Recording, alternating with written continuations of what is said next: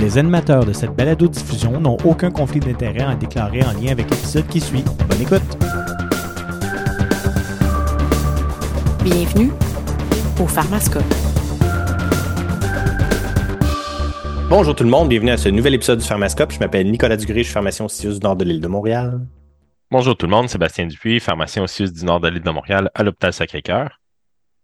Et bonjour, moi c'est Isabelle Hébert et je suis médecin de famille au CIUS du, du nord de l'île de Montréal. Je me suis dit la deuxième fois, ça va aller mieux. Je peux-tu reprendre ça? Ce que les gens ne savent pas, c'est ça, c'est que c'est pas la première fois qu'on l'essaye, là, cette intro-là, puis euh, l'idée est toujours pas sûre d'où elle travaille. elle est due pour des vacances, la madame, là. je, vais, je vais rester avec le GMFI Sacré-Cœur. C'est facile. on sait pas c'est où, mais on prend pas de chance. c'est ça. Oh, ça. Ça explique pas c'est hey, on passe ça sur les chapeaux de roue hein, pour notre épisode festif de l'année. Ouais, c'est festif en masse, ça, là. Euh, on, di on, dirait que j'ai déjà bu deux, trois coupes de champagne, mais non, non. Si seulement. Si seulement, ouais, c'est ça. Au moins, j'aurais une, ex une excuse. Alors voici, voilà, c'est le grand moment tant attendu du gala annuel des Grands Crus et des Piquettes du Pharmascope. Encore une fois, grosse année derrière nous. Euh, de nombreux candidats, de nombreuses catégories, toujours tout aussi pertinentes et rigoureuses les unes que les autres, n'est-ce pas? Euh, non, mais sans blague, les, les gens ne réalisent peut-être pas, mais c'est beaucoup plus difficile le travail de recherche qu'on doit faire pour l'épisode gala que pour un épisode ordinaire. Parce qu'on va se dire, là, trouver des études scientifiques sur un médicament ou un domaine, une patho, comme je pense qu'on est rendu pas pire là-dedans pour faire ça assez efficacement. Ouais. il n'y a pas vraiment de moteur de recherche pour chercher les études les plus cool de l'année. Non, ça, il faut vraiment, faut vraiment screener très, très large euh, dans ce temps-là. Vous le savez pas, mais même je me suis rendu au point où j'ai essayé. Parce que l'année passée, on avait quand même une grosse catégorie alimentaire. Là. Il y avait le jus de cornichon, le jus de pruneau, le thé, puis tout ça. Ouais. euh, fait que je suis allé dans PubMed, puis j'ai juste essayé de chercher aliment par aliment. Ah, c'est bon. c'est vrai, il y a des études sur tous les aliments. Ben, tu dis ça, mais tu sais combien d'études j'ai trouvé au bout de la ligne? Oui, donc. Zéro. Ah ben. Hein? Ben, non, non, mais applicable, là, je veux dire. Comme... Ah, OK. Euh, qui peuvent être candidats à un gala. Exact. C'était des affaires trop plates. Zéro. un gros zéro. Fait que j'ai juste passé beaucoup de temps à écrire des noms de fruits, puis de légumes, puis de viande dans, euh, dans PubMed. Pour vrai, s'il y a quelqu'un qui monitore leur recherche, quelque part chez PubMed, il devait se demander qu'est-ce qui se passait là, euh, ce soir-là. Après moi, l'algorithme, là, il était, euh, il était mêlé sur un moyen temps. Là. là, qu'est-ce que je lui envoie à lui? Qu'est-ce qu'il cherche? Oui, il écrit dans PubMed rôti de palette? J'ai rien, moi, là-dessus, le rôti de palette. Aïe, aïe, aïe. Fait que non, c'est difficile, même que je me suis tourné vers ChatGPT à un moment donné, faute de meilleure idée. Fait que j'ai demandé, à... fait que j'ai demandé à ChatGPT quel est le meilleur médicament de 2023. Il m'a répondu Je suis désolé, mais je n'ai pas accès à des informations en temps réel et ma dernière mise à jour de données remonte à janvier 2022. Hey, c'est décevant, ça? J'étais bien déçu, en effet. euh, il s'est pas arrêté là quand même. Là, il m'a dit Je vous recommande de consulter des sources d'actualité médicale fiables. Ah! Ouais, ben là. T'as vraiment pas compris l'objectif, toi, là, de ma demande. Là, euh, je cherche tout sauf des sources d'actualité médicale fiables en ce moment. aïe, aïe, aïe. Mm. Alors, sans plus tarder, parce qu'on a beaucoup de prix à remettre ce soir, encore une fois, la première catégorie, le ou la membre du Pharmascope qui a obtenu la plus impressionnante promotion cette année, le ou la gagnante est Monsieur Dupuis! Yeah! Ouais! Merci. Bon, la Celle-là n'était euh... pas dans le cadre de... Non, c'est un bonus que j'ai rajouté. J'avoue que la compétition n'était pas très forte quand même. Parce Mm. que moi, la plus grosse promotion que j'ai eue cette année, c'est passé de prof adjoint à prof agrégé. Puis ça, à part une couple de lettres sur un bout de papier, là, moi, vous le dire, ça. Une petite Hey, table moi, j'avais un poste que j'ai quitté. Alors, j'ai moins de. J'ai Bon. moins. J'ai j'ai eu comme le contraire d'une promotion. Mais clairement, tu n'as pas gagné. Clairement, c'est pas moi qui ai gagné. Il restait Seb, qui a eu, ma foi, quand même une promotion digne de ce nom. Hein, maintenant rendu, attention, chef du département de pharmacie du CIUS du nord de l'île de Montréal. Mais oui. Bravo. Bravo, félicitations. Merci. On pourrait dire que Seb est rendu officiellement mon patron. ouais, en effet. Fait que bravo, évidemment. Bien content Merci. pour toi. On espère que tu es content pour toi aussi. C'est pas. Ah oui, je suis content pour moi aussi. Bon. Alors, on avance, on avance. Je vous l'ai dit, on. Un Prochain gros, prix. Gros menu ce soir. Alors, euh, toujours un grand cru dans la catégorie Seigneur des Anneaux, un médicament pour les gouverner tous. Le grand gagnant, sans aucune compétition cette année, et qui met finalement les inhibiteurs SGLT2 de côté. Évidemment, vous l'aurez deviné, le sémaglutide. Mhm. Effectivement, je pense pas qu'on pouvait passer à côté. Pour Bravo, vrai, on va se le dire, là, je veux dire, euh, a fait parler de lui comme jamais, a fait progresser l'économie du Danemark comme jamais, euh, gagne dans, transforme en or tout ce qu'il touche, là, je veux dire, on va se le dire, depuis déjà quelques temps, en diabète, on s'en sert.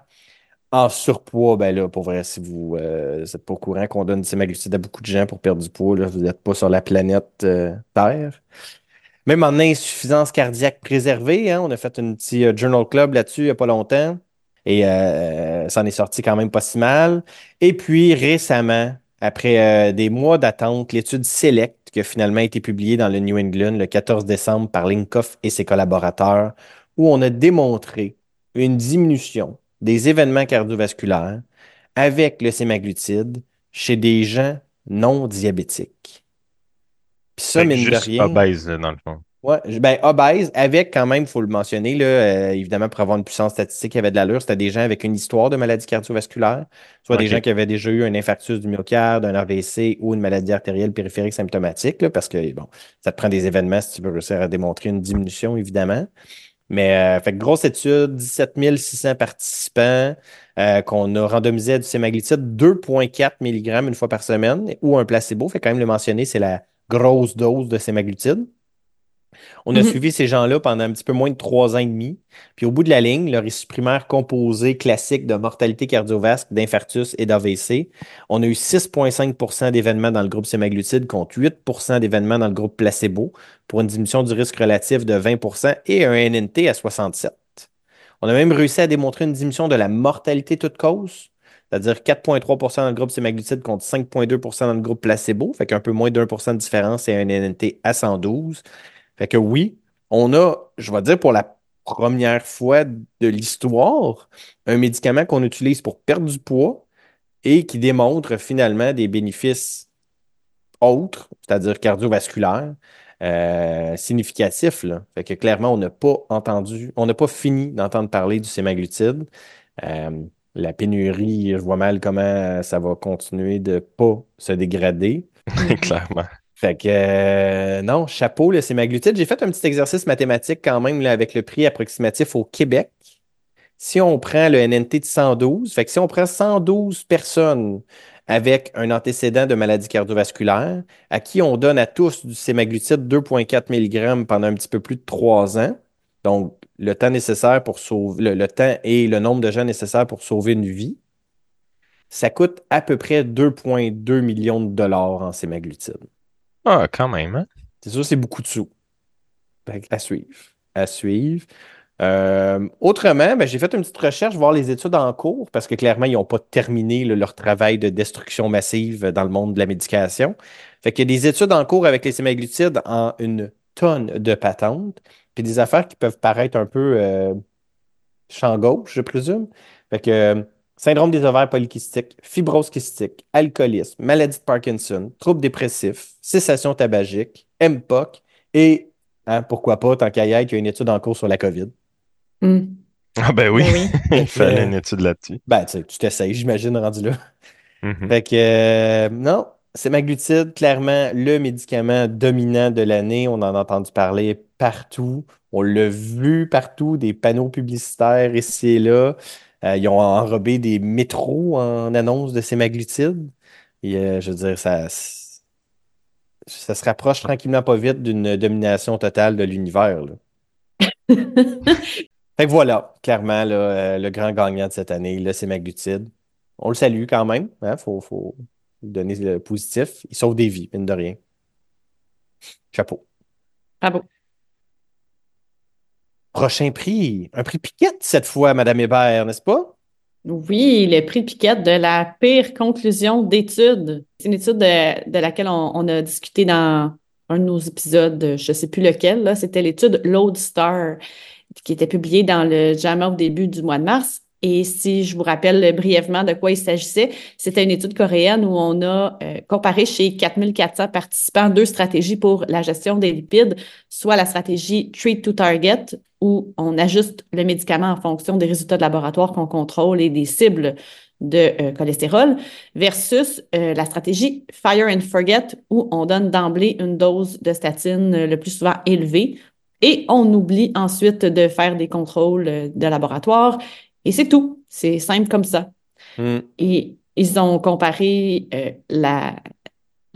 Dans le fond, ils regardaient les issues MACE, la, la, composition des, des, issues cardiovasculaires, et ils ont trouvé qu'il y avait 8,1% d'événements dans le groupe Treat to, to Target et 8,7% dans le groupe Fire and Forget.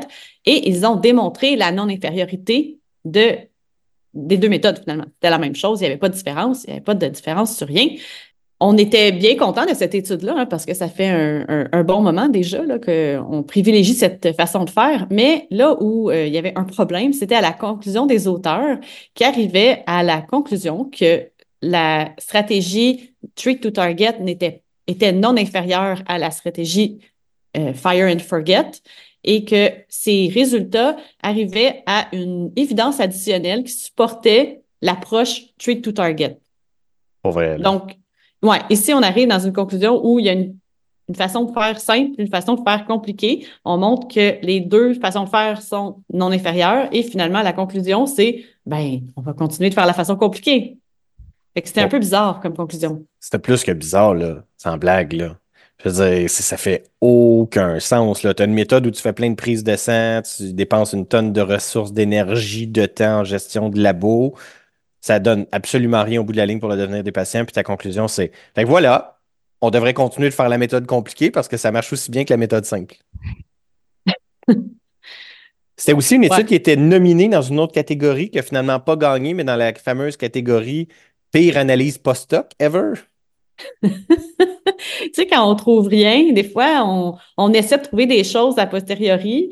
Puis là, dans cette situation-ci, ils ont fait une issue composé euh, avec toutes sortes d'affaires qui n'ont pas rapport ensemble, comme euh, un nouveau diagnostic de diabète, euh, une élévation des CK ou des enzymes hépatiques, ou une insuffisance rénale terminale. Ils ont tout mis ça ensemble. Puis là, ils ont comparé les deux groupes. Puis là, ici, oh, attention, ils ont trouvé une différence statistiquement significative, c'est-à-dire qu'il y avait un peu moins d'événements dans le groupe euh, Treat to Target, 6,1% versus 8,2% Puis c'est une euh, belle, euh, un bel exemple de situation où quand on cherche quelque chose, ben on finit par trouver des chiffres qui sont positifs puis qui vont dans la direction qu'on souhaite. Non, mais pour vrai, là, je veux dire, tu sais, quand on dit aller à la pêche, hmm. ils, disent, là, on s'entend, là, ils disent que c'est une analyse post-hoc, là, mais à quel point ils ont dû tenter des combinaisons pour finalement tomber sur la combinaison diabète de nouveau, augmentation, puis celle-là, c'est un choix en plus, augmentation des CK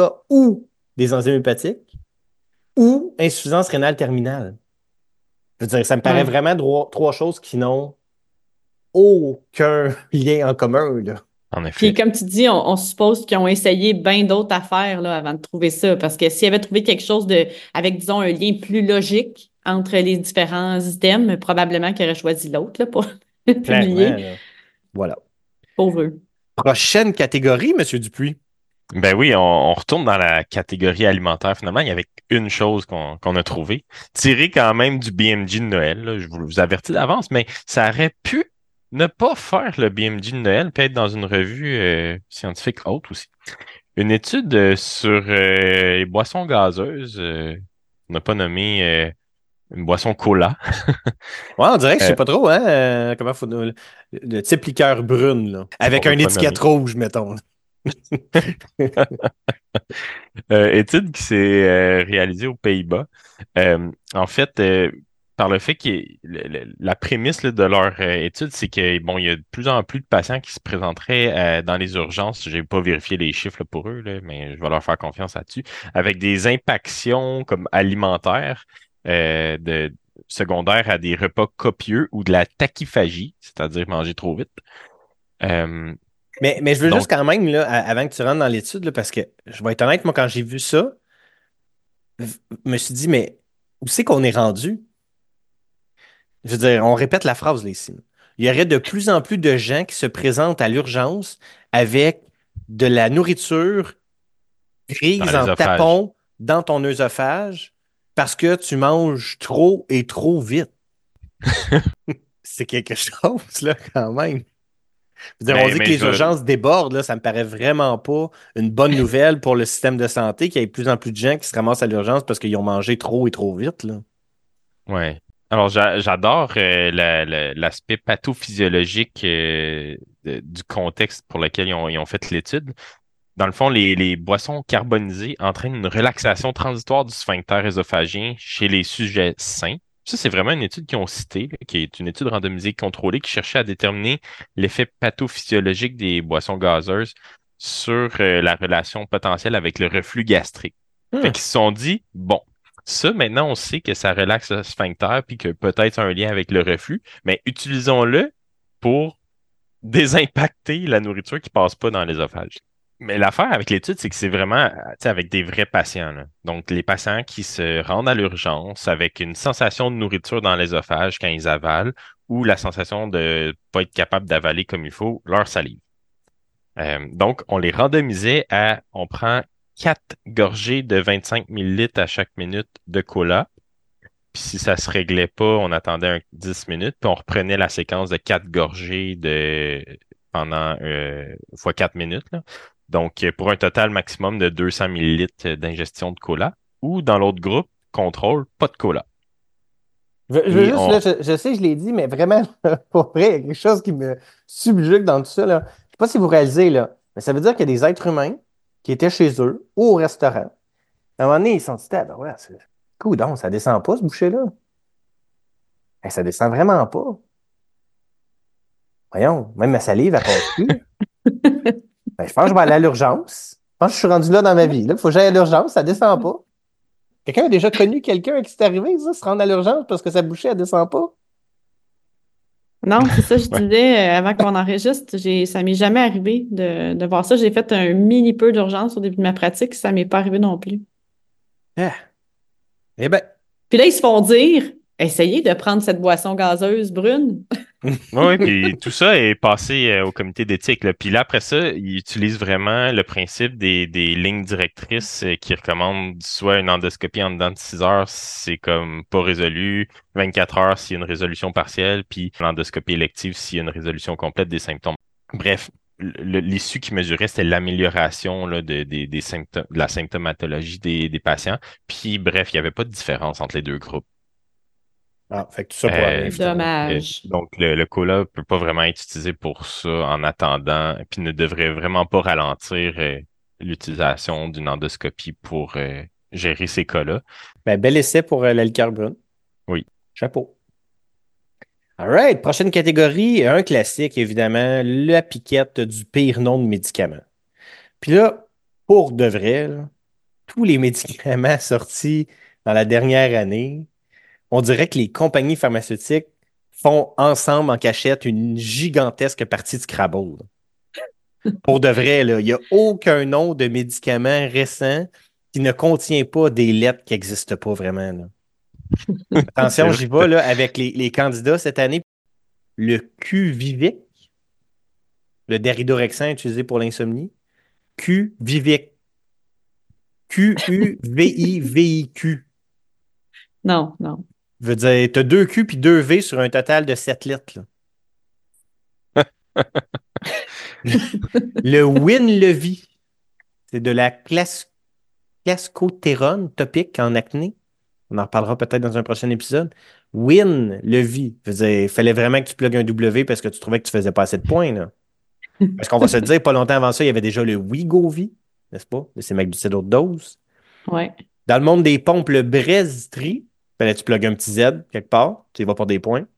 Dans la catégorie, je vais essayer de plugger beaucoup de V puis Q, comme le QJV, a le Vercuvo. Puis je sais pas c'est quoi cette nouvelle tendance-là là, de, de, de faire le son Q avec juste les lettres QU. Il y en a plusieurs aussi qui s'essayent là-dessus. En migraine, on a parlé de l'ubrogépan, commercialisé sous le nom de Ubrelvy avec un Y. Fait que là, quand même un V et un Y back-à-back, ça c'est payant. Oui, puis il y avait eu le, la Togepan qui était le Culipta. QU toujours, hein, Ah exact. Mais le gagnant au Scrabble, euh, dans cette immense partie jouée par les compagnies pharmaceutiques cette année, est une goutte pour les yeux. Chapeau quand même, commercialisé sous le nom de Aezirgan. Fait qu'en plus, c'est un jeu de mots cocasse et beaucoup de points au Scrabble. Bravo. Mais sans Bravo pour l'effort. Je sais pas à quel point, comme c'est parce qu'il y a trop de noms brevetés déjà qui sont pris.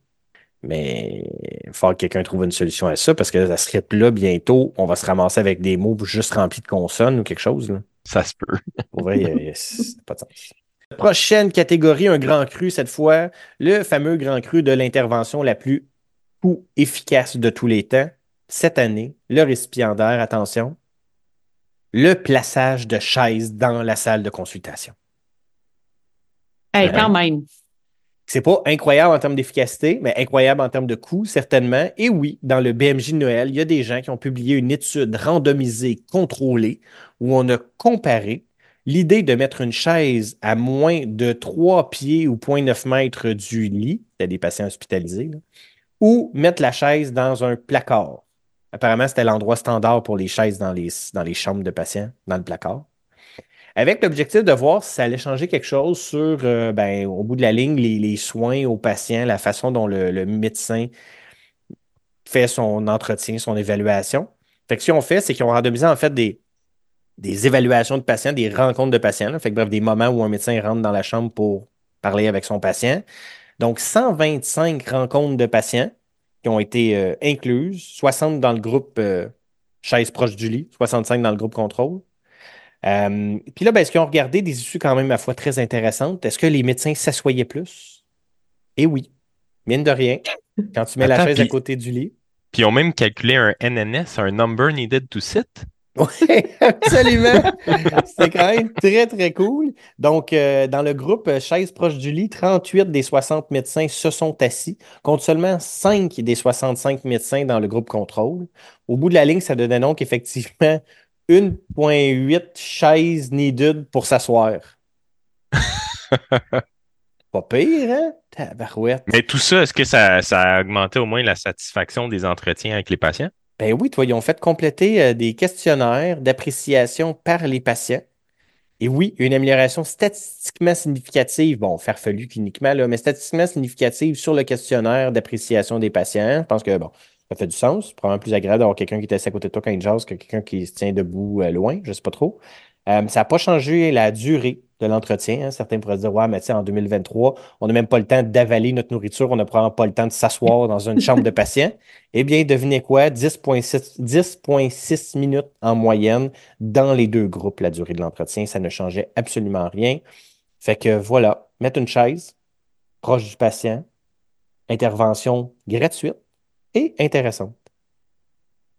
C'est vraiment une belle idée, là. Mm. J'adore ça. Mm. Prochaine catégorie. Un grand cru, encore une fois, je pense. Bon, ça dépend comment vous le voyez, là.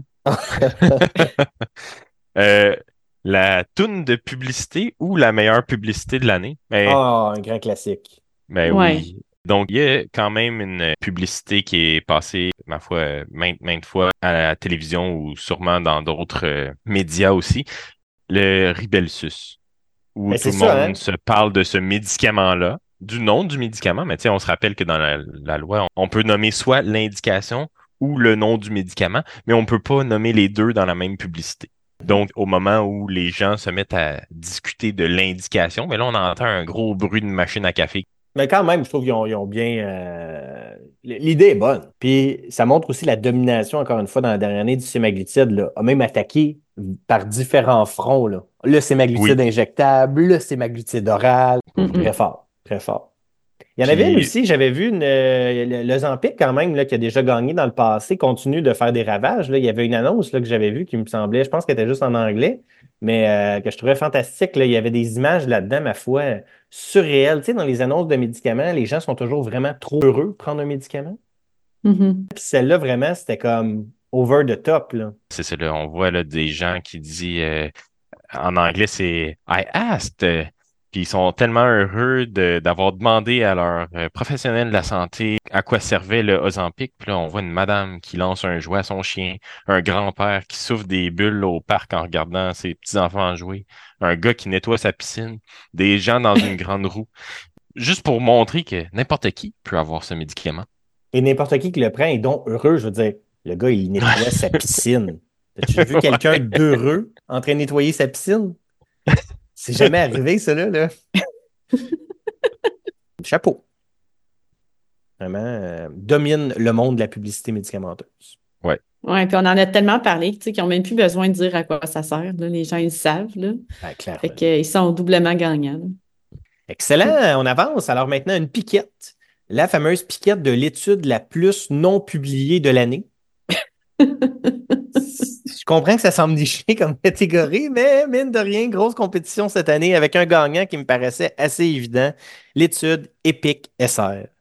Donc oui, l'étude dont on a déjà parlé à une autre époque, euh, l'étude qui a évalué l'efficacité du Paxlovid, le, nom commercial est, plus connu, mais la combinaison de Nirmatrelvir et de Ritonavir qu'on utilise contre la COVID. L'étude qui a donc évalué ce produit-là chez des gens pas à risque de complications. Donc, des gens qui pouvaient avoir été vaccinés, puis des gens qui n'avaient pas de facteur de risque de complications de la COVID. Une étude qui a été cessée au début de l'été 2022. Donc, il y a environ un an et demi pour futilité. Donc, Hmm. l'étude n'avait pas réussi à démontrer quoi que ce soit, autant en termes de résolution de symptômes que prévention des complications, donc les hospitalisations ou les décès, qui a été cessée donc prématurément pour futilité et toujours pas publié. C'est vraiment bizarre, tout ça, hein? Hmm. Hmm. Aïe, aïe, aïe. Alors, euh, prochaine catégorie, chez m'abuse, Madame Hubert, on a un grand cru cette fois dans la catégorie communication, n'est-ce pas? Oui, communication entre les professionnels et l'utilisation d'emojis ou d'émoticônes. Ça sonne, hein, euh, étude de BMJ de Noël, mais non. Non, non, c'était dans le JAMA Open Network en juin. Ah, bon, ben, c'était le Noël des Ah, campeurs. ben, ouais, c'est ça. Ouais, peut-être. Mm. Qu'est-ce qu'ils ont fait, eux, ces, ces, ces chercheurs? C'est donc bien intéressant.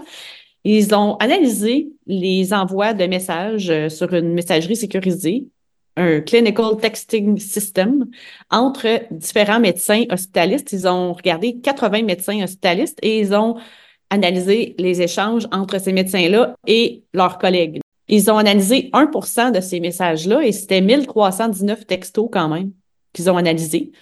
En pleine pandémie, là, entre juin 2020 et mars 2021, peut-être qu'ils cherchaient des choses à faire ou euh, alors ils ont trouvé que 7% de ces textos contenaient un émoticône ou un emoji.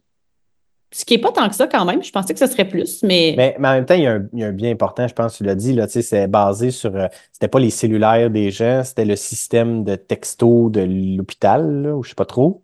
Ils ont comme Oui. un système à part. J'imagine que tu te gardes peut-être plus une petite gêne. là. c'est ça. Hein, c'est avec des collègues de travail, c'est pas avec nos amis, c'est pas viens-tu prendre une bière vendredi soir, c'est plus euh, t'as-tu vu tel patient ou qu'est-ce qu'on fait avec la médication de, de tel patient. là. Fait que lesquels ils ont utilisé? Le, ben, sans grande surprise, là, le, le plus utilisé, l'emoji le plus utilisé, c'est le pouce par en haut. Avec quand même euh, beaucoup plus là, que les autres. Là. Euh, le petit bonhomme qui a un sourire, mais tu sais, pas un grand sourire à pleines dents, là, juste un petit sourire avec les joues rouges un peu. là, Oh, sais, le, comme- le petit sourire comme euh, content, gêné. euh, Oui, le petit sourire content gêné. Oh. En- ensuite, euh, en troisième position, on a l'emoji qui rit aux larmes. Mhm. Et euh, en quatrième position, c'est le cœur, qui peut être quand même ben, surprenant là, dans un contexte professionnel, mais ça peut être comme euh, pour témoigner l'appréciation. Ouais, ah, C'est quand même beau. Ouais. Il y en a qui, qui témoignent. euh, bon, il y, a, il y a aussi le petit bonhomme, là, vous savez, celui qui, est- qui on voit toutes ses dents, là, qui, qui a l'air de dire Ich, c'est c'est pas bon. Mais ça, ça c'est quand même inquiétant qu'il soit retrouvé quand même fréquemment, il me semble, dans les communications entre des médecins, parce que on dirait que ça, ça sous-entend qu'il y a quelque chose qui est mal viré. Oui, Euh, effectivement. Euh, Ouais. Mais Mais faut, faut personne- dire, là, je regarde euh, le tableau des résultats, faut dire, le pouce en l'air, là, ça représentait 45% des, des, des emojis utilisés, là. Puis là, après ça, les autres, on tombe plus dans le 10, 5, 5, 5, là, c'est, il y a, Ouais, il une ouais. grosse Fait qu'on proportion. peut penser que pour la majorité des gens, ça s'est quand même bien passé, c'est bon. ça. Effectivement. Ouais. Alors, Ben- quand même, euh, c'est intéressant, je trouve. Euh, ils sont allés assez loin dans leur analyse. Ils, ont- ils parlent du sarcasme et tout qu'on peut utiliser comme Ah, tu vas voir tel patient, bonne journée avec le bonhomme qui rit ou euh, le bonhomme qui sourit mais qui est à l'envers. Hmm, ça me paraît une pente glissante, ça, quand même. Oui, clairement, ces gens-là, ils ne devaient pas savoir que leur texto allait être analysé dans le cadre d'une étude sérieuse du JAMA. Mais c'est ça, ils sont quand même ramassés dans le JAMA Open Network avec leur analyse d'emoji. Chapeau. Quand même, c'est original, hein? Très fort. En tout cas, c'est c'est une étude de qualitative ici, là, euh, on s'en doute bien, là. hein? Oui. Excellent. Prochaine catégorie, un grand cru, un classique, la drogue récréative avec le meilleur potentiel médical. Un Ah oui. classique. hein? Ben, un classique, mon Ben, Dieu, on commence de plus en plus, hein? Ben, Il y a beaucoup de dernières années, candidats. Il y a, beaucoup, de candidats. Là, on a parlé déjà dans la dernière année d'études avec la psilocybine, en fait, qui avait gagné un grand cru l'année dernière, je crois, euh, qui est étudié encore là, dans différentes études en dépression, en alcoolisme. On a parlé plutôt cette année d'une étude randomisée contrôlée qui avait fait le New England sur la kétamine en troubles dépressifs, vous vous souvenez, par rapport aux électrochocs? Ouais. Oui. Mais le gagnant cette année, non, ce n'est pas la psilocybine et non, ce n'est pas la kétamine, mais bien l'ecstasy en état de stress post-traumatique. Ah ouais. Hein, qui l'a cru? Mine de rien, on est rendu à deux études randomisées contrôlées sur le sujet. Une première publiée en 2021, puis une toute nouvelle publiée en octobre 2023 dans le Nature Medicine. Il faut se rappeler quand même qu'en état de stress post-traumatique, là, tu sais, on n'a pas de super bon traitement pharmacologique. là. Soyons clairs, là, nos médicaments fonctionnent vraiment pas très bien. Les taux de réponse sont pas très élevés. C'est difficile à traiter. Et là, on a deux études randomisées contrôlées sur l'ecstasy contre un placebo. La dernière chez 104 personnes qui avaient un état de stress post-traumatique modéré ou sévère. Puis là, il faut comprendre, c'est un peu comme la psilocybine, là, pour ceux qui se rappellent. là. Fait que l'idée, c'est pas que tu prends quelqu'un dans la rue puis tu lui demandes de prendre de l'ecstasy tous les matins en se levant pendant quelques semaines. C'est dans le cadre d'une thérapie euh, assistée. Là. Fait que dans le fond, l'étude durait 18 semaines. Euh, puis à quelques moments, il y avait une séance supervisée avec deux professionnels pendant laquelle ils consommaient de l'ecstasy, puis ils étaient surveillés, puis tout ça. Au bout de la ligne, dans cette étude-là, je me souviens bien, c'était trois séances là, où ils prenaient euh, la drogue en question. Puis au bout de 18 semaines, attention, le taux de rémission était de 71% chez les gens qui ont eu les séances avec de l'ecstasy, contre 48% chez les gens ayant reçu le placebo, pour un NNT à 5. C'est quand même impressionnant. C'est quand même très, très fort, là. La Wow. première étude avait donné des résultats dans le même genre aussi. Fait que, sans blague, je, vois mal comment ça va pas éventuellement devenir une option. C'est sûr que là, bon, en date d'aujourd'hui, il y a encore l'enjeu, c'est pas légal. Il y a quand même un frein important là, à l'utilisation. Mais euh, la psilocybine, c'est des champignons magiques, c'est pas légal non plus. Santé Canada a créé un corridor euh, légal où on peut faire une demande via un programme d'accès spécial. Fait que je serais pas étonné, j'imagine, dans un futur quelconque, de voir un, même genre de programme pour de l'ecstasy de grade euh, pharmaceutique. Fait que quand même très, très, très intéressant à suivre. Prochaine catégorie, Monsieur Dupuis, un grand cru naturel. Oui, au canneberge, en fait. Hum, ben oui, ben oui, ben oui. On, On les a parlé- les canneberges. Ben oui. En Ben plus, oui. c'est bon, c'est le temps des fêtes, là. On, Exact. on sort des canneberges. C'est le bon moment des de l'année. muffins, des gâteaux, ça dinde, ah. Des Pauvre canneberge est un peu délaissée le reste de l'année. Il y a une chance que les infections urinaires pour la ramener euh, Oui, la ben, sellette une fois de temps en temps. là, sinon, elle serait complètement oubliée entre les mois de janvier et euh, novembre. Ouais, parce que Oui. soyons honnêtes, c'est quand même euh, ta mère sur un moyen temps. ouais, si tu le prends euh, directement euh, du fruit euh, sans transformation alimentaire, euh, ouais, c'est c'est amer. Donc, euh, Même avec transformation. Alors, gang, gang son prix cette année, évidemment, pour les infections urinaires. Oui, parce qu'on avait discuté dans l'épisode 116 là, où j'avais présenté une euh, revue systématique Cochrane qui avait été mise à jour, euh, puis que ça, a ch- ça a fait changer un peu le- le- le- les résultats là, en fait qui avaient été présentés, euh, la conclusion. Donc, il avait regroupé quand même 50 études pour un total de 8857 patients qui, prenaient soit du jus, des comprimés, des capsules ou même de la poudre. Ce que ça a donné tout ça, en fait, c'est qu'on a quand même vu une réduction relative de 25% des infections urinaires récurrentes chez les femmes euh, en bonne santé pour un NNT à 17. Même une réduction de presque 50% euh, chez les enfants avec un NNT à 7-8. Euh, ou même les patients susceptibles euh, ou à risque d'infection urinaire là, secondaire à une intervention, euh, on a vu là aussi une réduction de pratiquement 50% du risque de récurrence avec un NNT à 8-9. Euh, qui n'avait pas d'effet par contre chez les patients âgés là, en CHSLD ou les gens qui avaient des problèmes de vidange de la vessie comme d'allure neurologique ou quelque chose du genre. Fait quand même des résultats, somme toute, positifs pas clair encore quelle dose qu'on doit recommander parce que là, les études étaient assez hétérogènes, mais l'effet semble là, peu importe que ce soit du jus, capsule, tout ça, il y a quelque chose. C'était quand même très, très intéressant, très, très impressionnant comme résultat pour un domaine, mine de rien, où on aime ça, avoir des alternatives aux antibiotiques prophylactiques, là, évidemment, parce que bon, ça implique un paquet d'enjeux autres. L'INES, d'ailleurs, qui vient de publier un nouveau guide d'utilisation optimale des affaires en infection urinaire, qui se positionne encore euh, mollement versus euh, la canneberge. Mais euh, non, non, des données, ma foi, qui méritent d'être euh, considérées, mentionnées et proposées. Chapeau, la canneberge. Prochaine catégorie, Madame Hébert. moi, j'ai une catégorie paranormale ésotérique. c'est une première, ça? Je pense que oui. Est-ce que vous vous êtes déjà questionné sur le fameux karma au travail? Pourquoi il y a des gens qui ont des gardes qui ont l'air donc bien tranquilles. Puis il y en a d'autres qui ont des gardes donc bien monstrueuses. Ah oui, moi, moi, je suis sur un bon karma là-dessus, effectivement. Toi, tu as un bon karma? Ah, ben, c'est intéressant parce que l'idée du karma, c'est que nos anciennes actions, pensées et comportements décident de notre futur. Ça veut dire que tu as eu une bonne vie. Oh. Tu as été une bonne personne. Fait que, tu bénéficies d'un bon karma. C'est ça l'idée du karma. Oh, et ici, on parle, Ici, on parle d'un article publié dans le BMJ de, Noël où ils se sont penchés là-dessus, puis c'est super intéressant. Là, ils ont calculé euh, par corps de travail une quantité de travail pour euh, différents euh, chirurgiens et ce qu'ils appellent des attending surgeons, là, qui sont comme les, chirurgiens, je veux dire, en chef de la journée. Fait que pour chaque garde de travail, là, ils ont dit comme une consultation, ça vaut tant de minutes, salle d'op, ça vaut tant de minutes, revoir un patient, ça vaut tant de minutes. Et ils sont arrivés avec des, moyennes et des déviations par rapport à la moyenne. Ils ont un magnifique schéma où on voit très bien qu'il y a des gens qui ont un karma, ma foi, avantageux, ah. avec beaucoup moins de travail que les autres.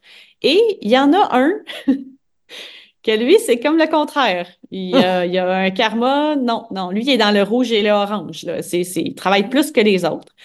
Et là, ils ont comme croisé les chirurgiens et les attending surgeons pour faire des moyennes de, selon les équipes.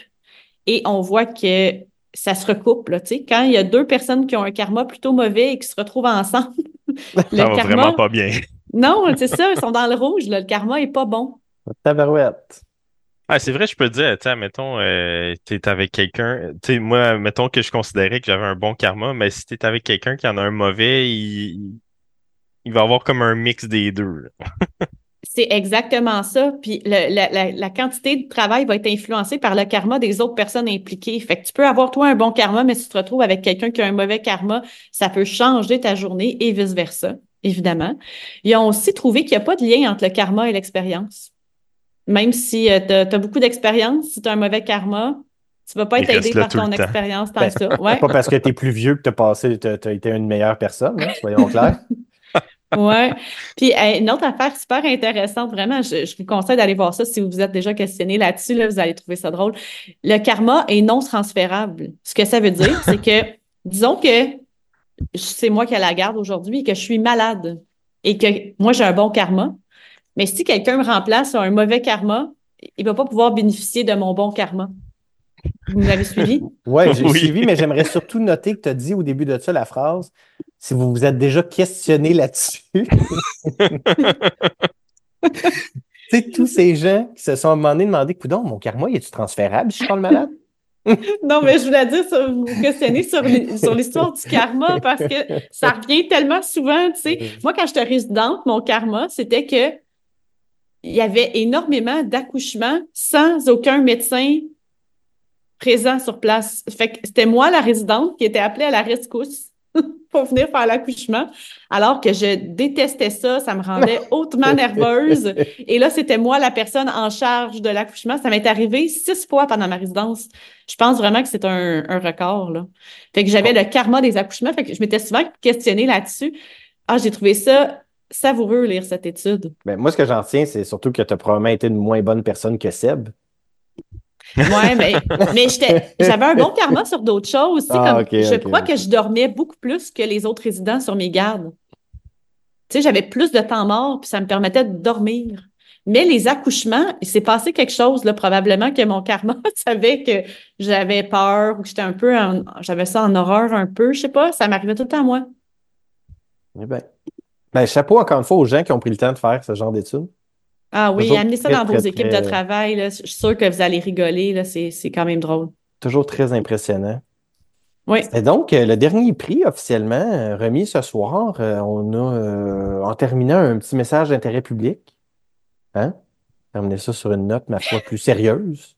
Une étude aussi publiée dans le BMJ de Noël qui a évalué euh, les ventes de pilules du lendemain au Nouvel An. Ça s'en vient. C'est dangereux.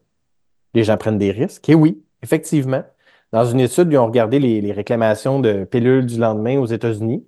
On s'est rendu compte que euh, dans la semaine qui suit le Nouvel An, une augmentation claire des euh, ordonnances de pilules du lendemain. Visiblement, le temps des fêtes, les gens prennent des risques.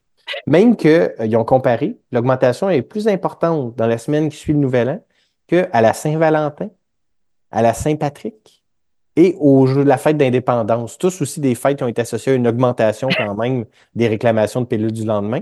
Contrairement à d'autres fêtes qui visiblement là, ne stimulent pas le, la libido. Euh, Pâques, non, non, aucun effet sur la pilule du lendemain à Pâques. La fête des mères, la fête des pères, zéro non. Ah. On dirait que ça ne m'étonne pas, ceux-là. Fait que euh, profitez bien des fêtes, mais soyez prudents. Ben, Oui, c'est ça. Ça dépend dans quel genre de party euh, vous vous tenez, là, mais soyez avertis. Fait qu'en terminant, petit message habituel, évidemment, c'est des questions, des commentaires, des plaintes, des critiques ou des suggestions de candidats de Grand Cru ou de Piquette qu'on n'a pas mentionné. On vous invite à communiquer avec nous via l'une ou l'autre des plateformes médiatiques qu'on utilise très mal. Sinon, ben, on se reparle en 2024. Ben oui. Et bon début de 2024. Salut. Ciao! L'information contenue dans cette balado-diffusion est à titre indicatif seulement et ne remplace en rien l'avis ou le jugement d'un professionnel.